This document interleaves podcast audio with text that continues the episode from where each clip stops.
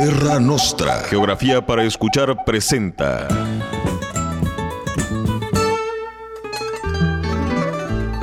Ya no sabe a dónde ir sin dejar de caminar perdido. Va por la calle. Ibérica.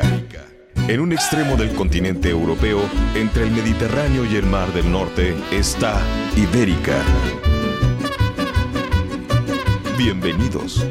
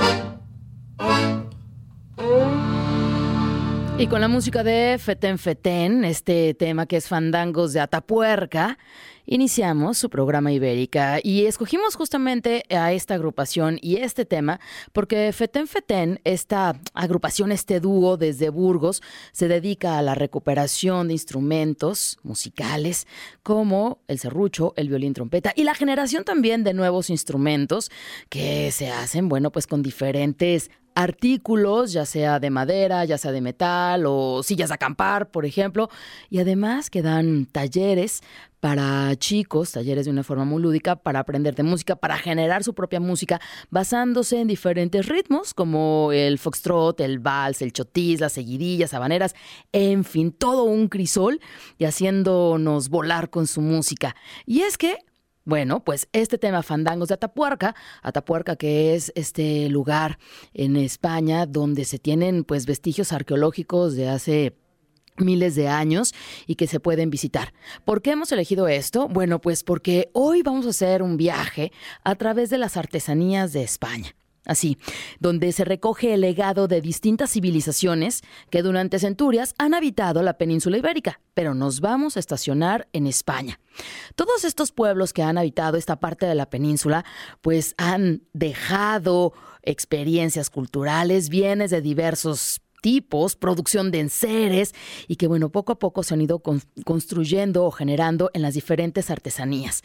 Todo esto también tiene que ver con una mm, cultura artesanal importante, propia, transmitida, como en muchos otros países sus artesanías, de generación en generación, variedades de oficios, recuperación de los mismos, productos y bueno, pues nos vamos a adentrar en la alfarería, en la cerámica, en el vidrio, en el cuero, en la cestería, en los textiles, en los encajes, en los metales, es decir, en la obra de artesanos españoles que incluso está certificada voluntariamente en las diferentes regiones que autentifican su producción. Así que con esto vamos a arrancar. Edgar González Chavero, ¿cómo estás? ¿Listo? Sí, ¿verdad? En el control técnico. Muchas gracias, Edgar. Mi nombre es Begoña Lomelí y les invito a viajar a través de las artesanías de España. Tendremos una entrevista con el investigador, el doctor David Aceves Barajas. Él es del Departamento de Humanidades y Artes del Cutonalá y en un momento más tendremos el enlace con él. Claro que lo iremos entretejiendo, nunca mejor dicho, con música que tiene que ver con el folk español, con la recuperación de instrumentos, con música que ha viajado a través del tiempo y nos vamos directamente hasta Galicia con su folk, con el arpa celta, con el bodram Aquí está la agrupación Sangre de Muérdago. Bienvenidos, muy buenas tardes, están en Ibérica.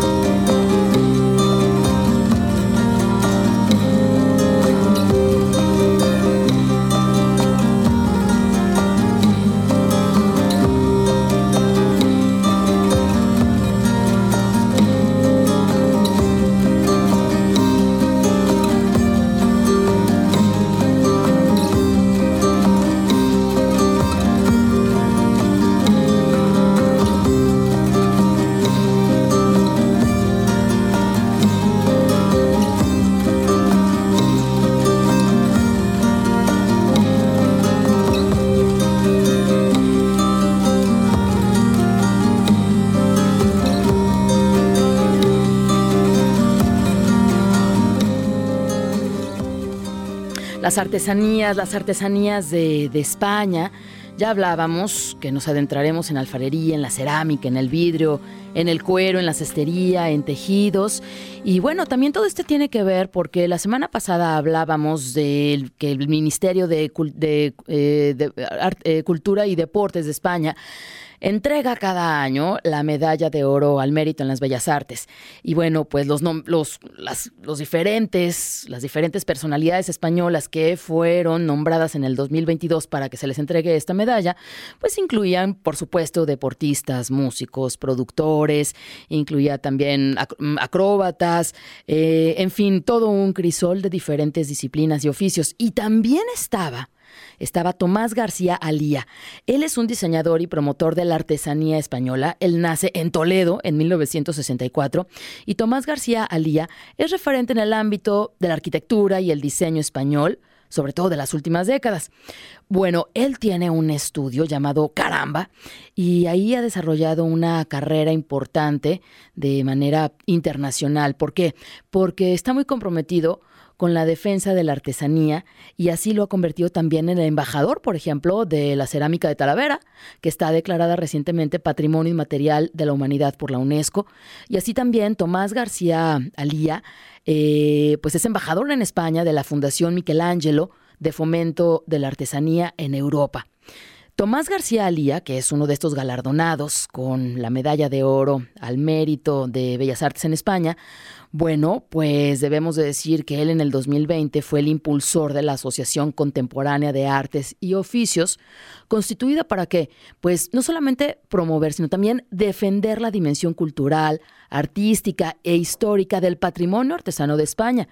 Y interesante porque no lo deja así como suelto de que, ah, lo defendemos, sino que también lo conecta con la importancia medioambiental, también con un tema social, socioambiental, por ahí está también el tema laboral, turístico y económico de la artesanía. Entonces, el hecho de que a Tomás García Lía esté en esta lista de personalidades a las cuales este año se les entrega la medalla de oro al mérito en Bellas Artes por parte de España, bueno, pues nos lleva a adentrarnos en las diferentes eh, pues en esta variada cultura artesanal que tiene España. Así que, acompañado con la música, con parte de los artistas del folk español contemporáneo, es lo que iremos adentrándonos en un momento más. Es momento de ir un corte porque ya es la una con 14 minutos, pero les recuerdo nuestras líneas. Estamos en el 33 30 30 53 26 y también terminación 28, donde recibimos sus llamadas, ya sea de donde usted se encuentre, en Puerto Vallarta en el 91.9 FM, o si se encuentra en Ciudad Guzmán en el 107.1 FM o quizás ¿no? Escucha aquí en Guadalajara en el 96.3 FM y claro, a través de jaliscoradio.com. Todos bienvenidos. Vamos al corte y regresamos para adentrarnos en nuestro tema, la artesanía o las artesanías en España. Ibérica. Sonido sin fronteras. Regresamos. Porque todo legado evoluciona. Ibérica. Continuamos.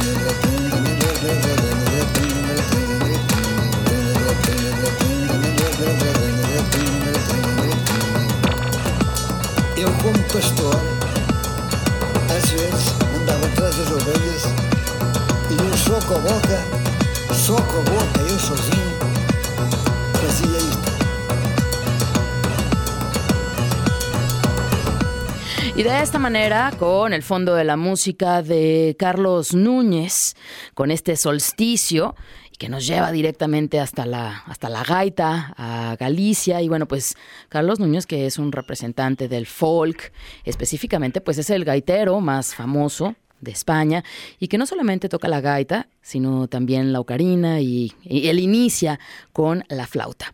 Hoy en Ibérica estamos hablando acerca de las artesanías en España y todo este legado de las distintas civilizaciones que han pasado por este territorio y que a su vez estas artesanías, el momento de la conquista, cómo nos llegan acá a México y que bueno, pues somos herederos de alguna otra manera de parte de las artesanías que se generan en este territorio de la península ibérica. Es por eso que saludo con mucho gusto al investigador, el doctor David Aceves Barajas, es investigador del Departamento de Humanidades y Artes del CUTONALA. ¿Cómo está, doctor David? Bienvenido, muy buenas tardes. Hola, ¿qué tal, Begonia? Mucho gusto, un placer y muchísimas gracias por la invitación antes, antes, que nada, antes que nada. Al contrario, muchas gracias. Y es que cuando nos adentramos en este programa de Iber y que dijimos, a ver, vamos a adentrarnos, vamos a ver qué pasa con las artesanías, con este arte, con este legado en España, a mí me gustaría preguntarle, doctor, ¿cuál fue su primer interés de acercarse justamente para investigar estas artes? Mira, Begonia, curiosamente, mm, bueno, yo soy mexicano, pero parte de mi formación, tanto el doctorado como una estancia postdoctoral, las he realizado en España. Precisamente la estancia postdoctoral eh, mía está enfocada a la cerámica y, mi trabajo fue en Talavera de la Reina, en Toledo.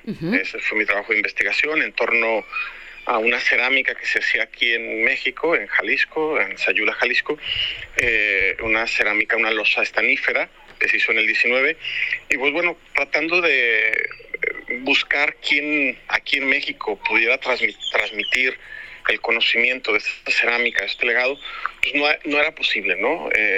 Los talleres artesanos no te enseñaban, porque pues eso es una cosa aquí en México que se hereda de padres a hijos y realmente pues no me quedó más opción que irme a España a ah. una escuela que hay en Toledo. Entonces ahí fue como empecé a tener este vínculo con, con la artesanía en España y hice varios recorridos tanto en la zona de Galicia como en la zona de Valencia eh, y algunos lugares de, Castilla-La Mancha eh, buscando eh, parte de estos legados y de todo este origen que nos llega a México casualmente, que es la losa esta, estanífera, que es una cerámica de origen árabe, bueno, de origen persa, que llega por los árabes a, a, la zona sur de España y de esa manera a México, ¿no? Es esa conexión que lo lleva justamente a, irse allá y a especializarse en la cerámica.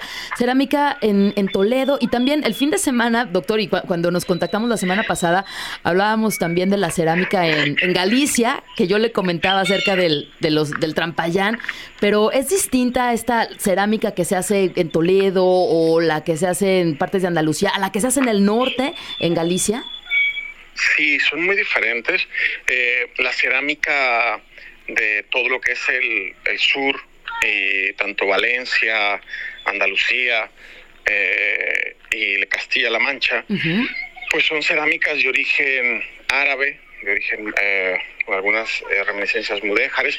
Entonces sí son muchos de los talleres que aún persisten pues tienen todas, todos estos antecedentes mudéjares, ¿no? Y la diferencia en la zona del norte, en la zona de Galicia, es una pena, es una tristeza porque ha ido desapareciendo y a mm. pesar de que han hecho un gran esfuerzo últimamente el gobierno y hay, un, hay una fundación, una asociación que rescata la artesanía del, del norte, sobre todo de Galicia y de Asturias, eh, pues esta cerámica es de origen celta. Es una, es una cerámica con muchísimos antecedentes eh, celtas eh, y muy diferente, ¿no? En, Galicia todavía hay algunos talleres, muy poquitos, en Niño da Guía, en Gundibós, en, en Sargadelos, en Cervo, en Lugo. Entonces todas estas zonas son zonas eh, alfareras eh, con una gran riqueza todavía y artesanos. Eh, pues casi, ahí hay una gran diferencia, ¿no? Entre la artesanía casi ha muerto, tal cual, o sea, como con ese trabajo de que se producía en grandes cantidades, en masas, para el uso cotidiano, en la vida cotidiana, eso casi ha desaparecido. Y hoy quedan pues un legado de ciertas personas que, eh, que se suben al rango de ceramistas, eh, que producen solamente, sí hay algunos que producen en masa, pero casi para coleccionistas, ¿no? Ya es como no se utiliza tanto para la vida cotidiana, ¿no? Eh, las queimadas o ciertas recipientes o ollas que se, que se utilizan, pues son, son muy peculiares y son casi para cosas especiales, ¿no? No muchos son para para coleccionistas no más que eh, para el día a día. No es como aquí en México que todavía ahorita estamos curiosamente yo estoy aquí en Tabasco en una comunidad haciendo un proyecto de hornos de, leña libres de humo. Y en esta comunidad ahorita lo veía no como ellos utilizan sus sus cazuelas de origen prehispánico todavía eh, que ellos les llaman hornos y, y se venden eh, 3.000 o 4.000 cazuelas cada semana eh, en la misma comunidad, ¿no? Y esto no pasa ya en España. No, no vas a encontrar ninguna comunidad que produzca 3.000 cazuelas para la venta de la comunidad misma. Utilitario, ¿no? Ahorita que hablábamos de, de, Galicia y de la cerámica de Sargadelos, pues tengo por acá que hace más de 200 años comenzó a funcionar Sargadelos, eh, en, en la comunidad de Sargadelos, pues un complejo industrial diseñado como una moderna empresa, ¿no? Que representó finalmente con todos estos esfuerzos, como comenta usted, el registro general de Galicia, para, para una nueva relación de, de producción y evitar que se pierda estos oficios. Pero estamos hablando de esta, de esta fábrica, bueno, pues que casi casi en 1970 fue un proyecto que, que, recupera la memoria histórica de Galicia en este, digamos, laboratorios y restaurar también la producción de la cerámica, en específico de Sargadelos, que es pues solamente un ejemplo de, de la recuperación, en este caso, de la cerámica en Galicia.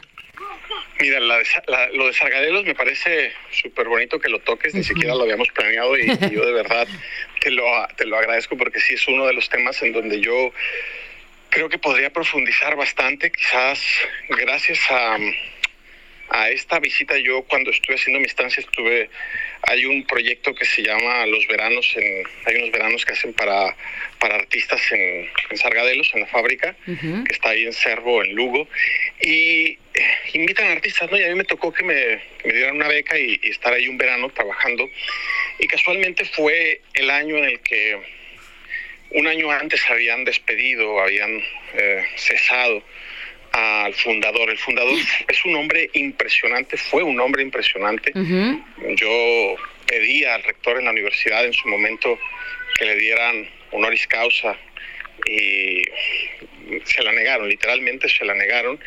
Y Isaac Díaz Pardo, que es uno de los eh, galeguistas más importantes que ha existido en España, porque fue un hombre que tuvo una visión eh, muy a futuro, y que realmente logró rescatar no solamente la cerámica, sino la lengua galega. Mm. Él fue el fundador del primer, eh, de la primera editorial en galego eh, que hubo en España, o sea, los primeros libros en lengua galega después de que Franco prohibió, o prohibía las, las lenguas eh, maternas en, en muchos lugares de España, como el, el, galego, el bable en Asturias, el euskera en País Vasco, catalán. Entonces, entonces eh, eh, Isaac Díaz Pardo, a su padre lo mata Franco y él se, él se, él se viene un poco, se viene a América y en Argentina logra con dinero de los españoles o de los gallegos que estaban en esta, en esta parte de en América, eh, logra recuperar el proyecto Sargadelos. El proyecto Sargadelos es un proyecto que el, marqués de Santibáñez es el que lo funda, es un hombre, un empresario eh, muy rico y es, es, una, es un proyecto muy bonito para eh, el momento en el que se funda en el siglo XVIII. Em, ese primer proyecto tiene influencias francesas, el primer proyecto que ve por los trabajadores, tienen una guardería para aquella época, que era algo innovador para los trabajadores, todo eso. Y entonces Isaac Díaz Pardo, cuando regresa a España con el dinero de estas gentes, logra eh, volver a, a, fundar lo que es Sargadelos porque al marqués de, Santibáñez lo acaban, sus mismas ideologías que eran muy abierto en aquel momento, hacen que lo acaben matando, ¿no? Es muy interesante la historia porque el pueblo lo acaba desmembrando así con cuatro caballos mm. tirando de él y, lo matan, ¿no? Por sus ideales eh, progresistas. Mm. Y entonces eh, Isaac Díaz Pardo recupera todo esto eh, haciendo un homenaje al, al marqués y em, recupera Sargadelos, ¿no? Y, y, cuando yo voy, cuando yo llego ahí, te estoy hablando del 2010, 2011, a él lo, lo acaban de cesar porque él tenía como una visión muy progresista también, Isaac, y acaba eh, a muchos amigos por tal de conseguir dinero, porque todas las ganancias de Sargadelos estaban invertidas en la cultura gallega.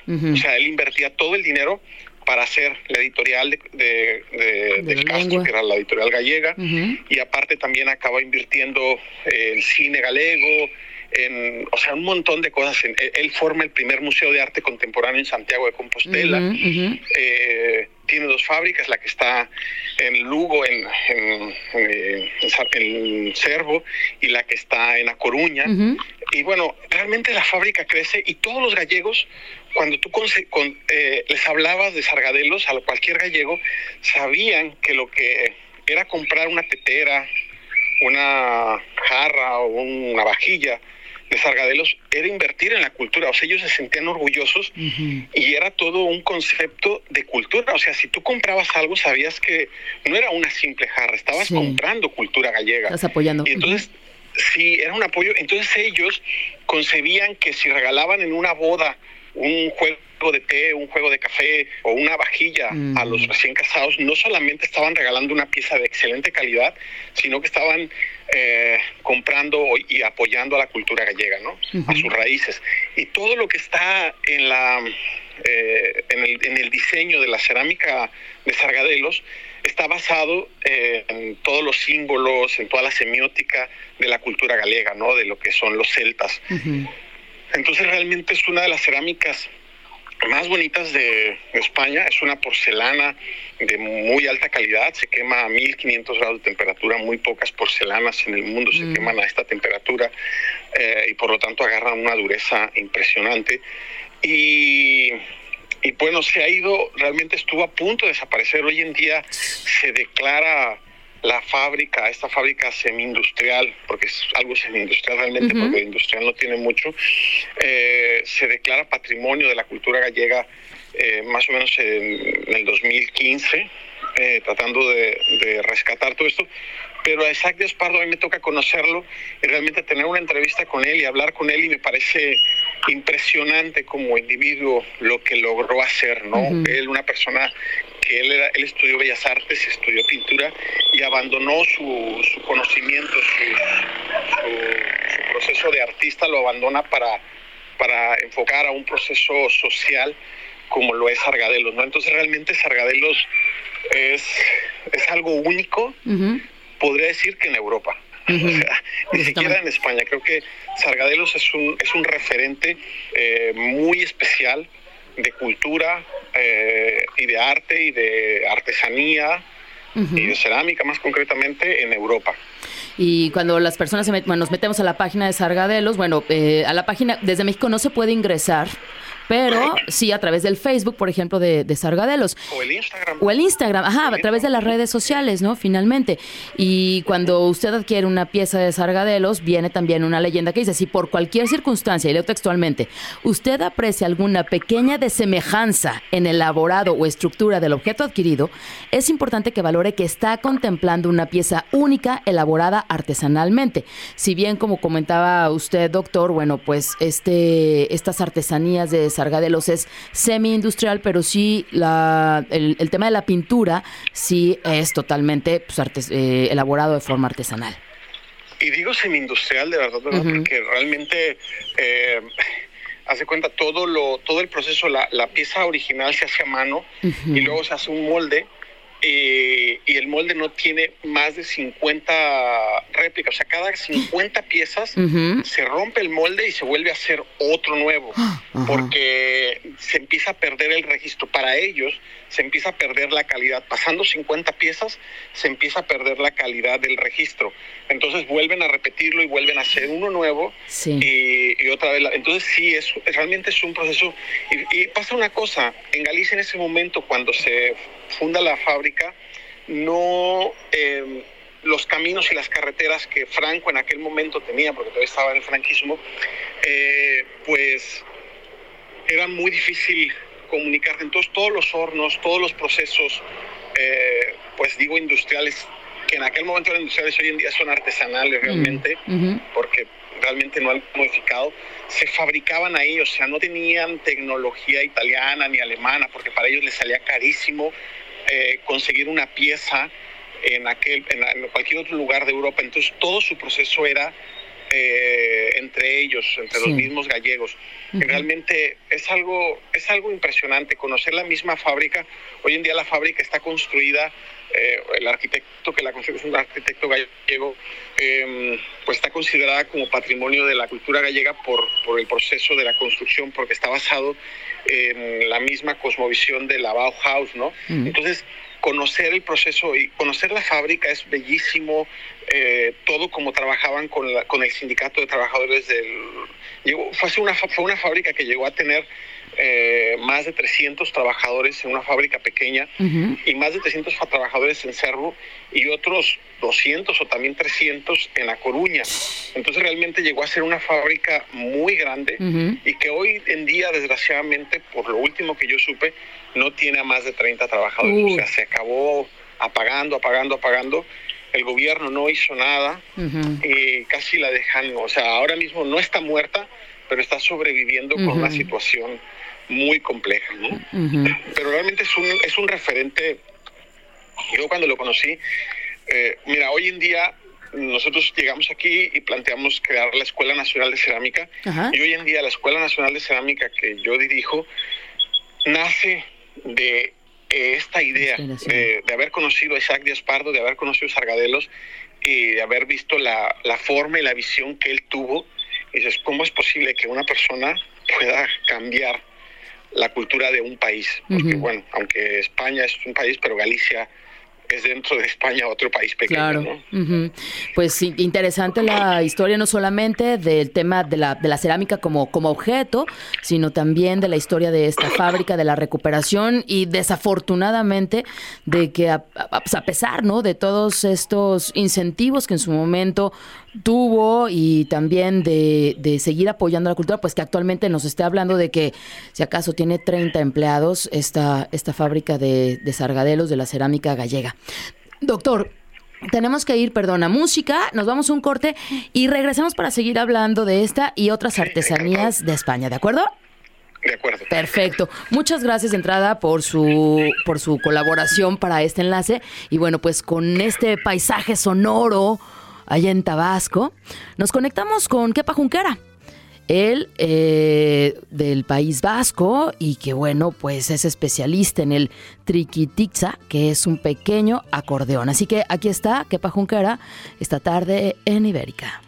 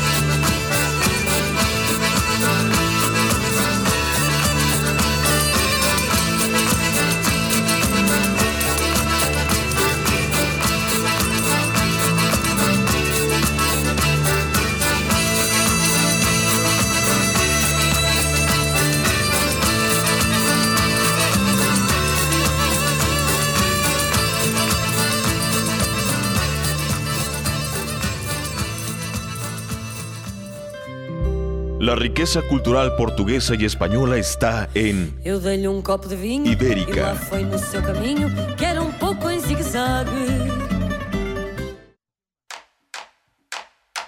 Celtas e íberos, romanos y lusos formaron Ibérica.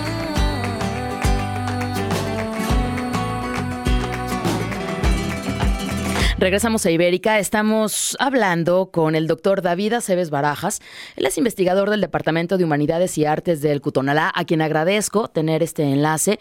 Y es que nos, nos quisimos, no quisimos hablar acerca de la artesanía en España, porque el legado, sin duda, es inmenso con todos estos pueblos entre visigodos, romanos, ibéricos, evidentemente los ocho siglos de la presencia de, de, los árabes en España, también todos estos encuentros eh, judíos, etcétera, y que dejan un legado importante. Ya hablábamos de la cerámica, eh, hay alfarería, vidrio, cuero, cestería, tejidos, encajes, metales, en fin, pero que la situación de las artesanías en España pues está en una decadencia, ¿o no? Doctor eh, David, que es lo que estábamos hablando justamente en el corte, y que, y que como dicen, pues es que sí, hay mucho, pero está en decadencia. Hay pueblos que tienen dos, tres artesanos, doctor.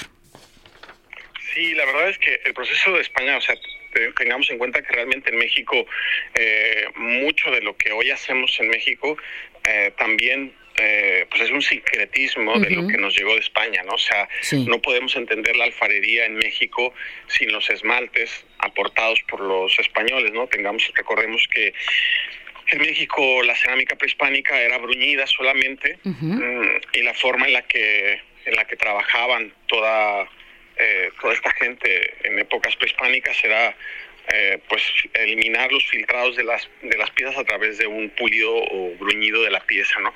Y el esmalte, los vidriados, el plomo, el, el cuarzo llegó gracias a, a la, a la invasión española, ¿no? Entonces, eh, bueno, pues todo este proceso eh, ha sido como una evolución y en España evidentemente lo que tú estabas diciendo ha- hay una pérdida ahorita enorme de lo que es la, la, la artesanía en general, ¿no? Realmente todo el proceso eh, de artesanía en, en México se, se ha ido, perdón, en España eh, se ha ido perdiendo eh, muchos, muchos pueblos eh, que había desde forjadores o gente que hacía herrería, cestería, pues se han desaparecido, ¿no? A diferencia de lo que pasa en México, en América Latina, que todavía quedan muchísimos. En España no, en España son tres, cuatro, eh, y están como realmente no los... Ahorita ha habido un, pro- hay un proyecto por Loewe, por la Fundación Loewe, Ujú. de reactualizar lo que son ciertos oficios, ¿no? Y trabajan con diseñadores, les llaman artesanía de lujo, porque trabajan con, con diseñadores eh, de la Fundación Loewe o de ciertos em, de ciertas marcas eh, con mucho con mucho prestigio que trabajan con diseño. Sobre todo creo que empezaron con el cuero. En la zona sur eh, de España empezaron a trabajar el uso del cuero a través de las bolsas de diseñadores y empezaron de esta manera a tratar de reactualizar o de poner en el, eh, en el día a día eh, el trabajo de estos artesanos. Y poco a poco empezó a meterse también la cerámica, empezó a meterse otros, eh, las fibras duras, eh, los tejidos. Entonces, pero de todos modos, a pesar de eso, tú vas a un pueblo que antes eran 30, 40 o más personas que se dedicaban a ciertos oficios, hoy en día hay uno o dos. Entonces, eh, yo tengo amigos en España que me dicen, es que en México, pues esto es, es el día a día, o sea, tú vas a un pueblo aquí en México y donde hacen canastas hay 40, 50, 100 personas que todavía hacen canastas. Sí. En España hay dos o uno en algún pueblo y en muchos se han perdido, han dejado de hacer. Donde se hacían el cuero, pues a lo mejor quedan cinco o diez máximo, ¿no? Se han ido desapareciendo. Pero, pero en España, en, en España se han ido perdiendo, o sea, todo esto, y en México todavía está vivo, ¿no? Entonces sí, yo casualmente te comentaba en el corto que estuve en La Gartera, que es este lugar eh, donde es este esta persona que le han dado el premio de Bellas Artes. Tomás García Lía. Ajá, exactamente. Eh, casualmente, pues él tiene como, tiene un vínculo muy profundo con los árabes, porque una de las cosas que hay que remarcar es que fue uno de los que se encargó del diseño del estadio ahora que estuvo el, El mundial. mundial. Ajá. él fue el encargado de, de parte del diseño Ah. en Qatar de los de uno de los estadios o del estadio principal y precisamente él tiene un vínculo muy profundo con los Ujú. árabes y con una de las esposas del rey eh, porque él trabaja con estos con toda esta gente no entonces realmente sí es un personaje muy reconocido en España eh, y vinculado a- al rescate porque su madre como la garterana que es es una de las mujeres que hace bordados eh, tradicionales eh, muy importantes, ¿no? Entonces estos bordados estaban en los trajes típicos, que esos todavía se usan, ¿no? En la gartera es una de las cosas que todavía está viva. Eh, la, fiesta, la festividad más importante en el pueblo de la gartera Ujú. es el Corpus Christi. Entonces es una de las festividades en donde la gente todavía tradicionalmente saca las mesas a, a la puerta de su, de su casa el día de Corpus y hace todos estos eh, ritos tradicionales eh, relacionados con el catolicismo eh, y, y viste los trajes típicos, sobre todo las mujeres, ¿no? Y los bordados y, y todo lo que es la joyería, eh, brocados de oro, que tienen pues ciertos antecedentes judíos, eh, por ser la, por estar en la provincia de Toledo, eh, Claro. pues es muy profundo, ¿no? Entonces, él como diseñador realmente tiene un vínculo muy grande con, con todas estas gentes, ¿no? Sí. Y ha trabajado como el rescate de la artesanía, del legado artesanal de su familia, de su madre como bordadora. Y bueno, hace poco que le acaban, también tiene, al estar tan cerca de Talavera de la Reina, en Toledo, pues ha sido como uno de los embajadores, o lo ha nombrado Talavera, embajador de la cerámica de Talavera. Talavera de la Reina junto con la ciudad de Puebla, Eso. México, se encargaron de, de llevar a la... Yo estoy un poco, no en contra, pero no estoy tan... tan Del patrimonio. del rollo este que acaban haciendo patrimonio de la humanidad por la UNESCO a la cerámica de Talavera, tanto la de Puebla como la de, la de Talavera en, en Toledo. ¿Por qué, doctor? Y digo, pues porque realmente volver a un, o sea, cuando vuelves a una algo de denominación de origen que se puede replicar en cualquier lugar. Por ejemplo, la de Guanajuato no está permitida llamarle Talavera, o sea, me Ah. parece absurdo, mí me parece Sí. me parece absurdo que no le permitan llamar Talavera porque dicen que pues, no se hace igual que la de Puebla, o sea, cuando realmente se puede hacer igual que a lo mejor eh, el que utilizan el plomo, que por un lado lo prohíbe, ¿no? Fonar se ha encargado de decir, yo conozco muy bien además, de prohibir el plomo, pero luego en la en la cerámica de Talavera se tiene que usar el plomo para poderse llamar Sí, no, no. Talavera, Ajá. Porque, sí. porque era como se hacía en el siglo XVI. Ajá. Entonces, si no le pones plomo y si no haces la molienda como se hacía en el siglo XVI, No no, es Talavera. Ajá. Entonces dices, por Dios, es como una contradicción, ¿no? Primero Sí. por un lado lo prohibimos, que no se usa el plomo, y por otro lado dices, es que si no usas el plomo en la talavera no se llama talavera. y la verdad yo creo que en Guanajuato, en Jalisco, o en otros lugares donde se hace tala- donde se hace esta cerámica que realmente es de origen persa eh, y se le llama mayólica, eh, realmente es como el, el nombre en Occidente más antiguo, ¿no? El de mayólica. Y a mí no me parece mal que se le llame mayólica, me parece como una cosa absurda que simple sea, simplemente sea como una forma de, de denominar a una o a otra cerámica, ¿no? Mayólica, talavera o cerámica estanífera, que al final de cuentas es lo mismo. Y simplemente son como cuestiones de, por llamarse de una forma y por hacerse de una manera, tiene denominación y la otra no. Ujú. Pues sí es lo mismo. Con- Entonces sí, yo ahí como que me cuesta, bueno, pero a este hombre lo han nombrado embajador de la de la cerámica de Talavera en, en Toledo. En Toledo. Doctor, pues ya casi se nos acaba el tiempo, pero nos faltó hablar de adentrarnos, ¿no? En la cerámica justamente de, de Toledo, en los damasquinados también, que son pues muy importantes y con toda esta herencia árabe, eh, pues demás textiles, por ejemplo. ¿Le parecería si hacemos próximamente y nos ponemos de acuerdo una segunda parte de un programa igual? Sí, yo encantado, encantado. Sí, sí, sí. ok. encantado. Bueno, pues entonces nos dejó picados a todos con estas artesanías y, de las diferentes comunidades autónomas, ¿no? Asturias, que también tiene mucho que ofrecer. Sí, ¿Qué decir la del... negra asturiana. Ah, ¿verdad? Sí, sí, sí, tiene... No, no, no acaba. No acaba. El legado de España es muy, muy, muy profundo. Y es importante hablarlo justamente por esto que comentábamos de, de estas eh, pues dificultades que está pasando las diferentes artesanías y bueno, pues traerlo a este programa Ibérica.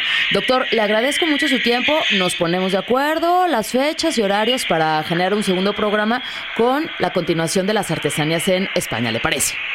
Me parece muy bien. Perfecto. Te lo agradezco, te mando un abrazo muy fuerte y pues cualquier cosa, encantado, será un placer. Igualmente, bueno, pues un, un, abrazo maestro hasta Tabasco y los vamos a dejar con música. Los dejamos con la música, por favor, Edgar, del Sorongo Gitano de Paco de Lucía, con su guitarra flamenca justamente.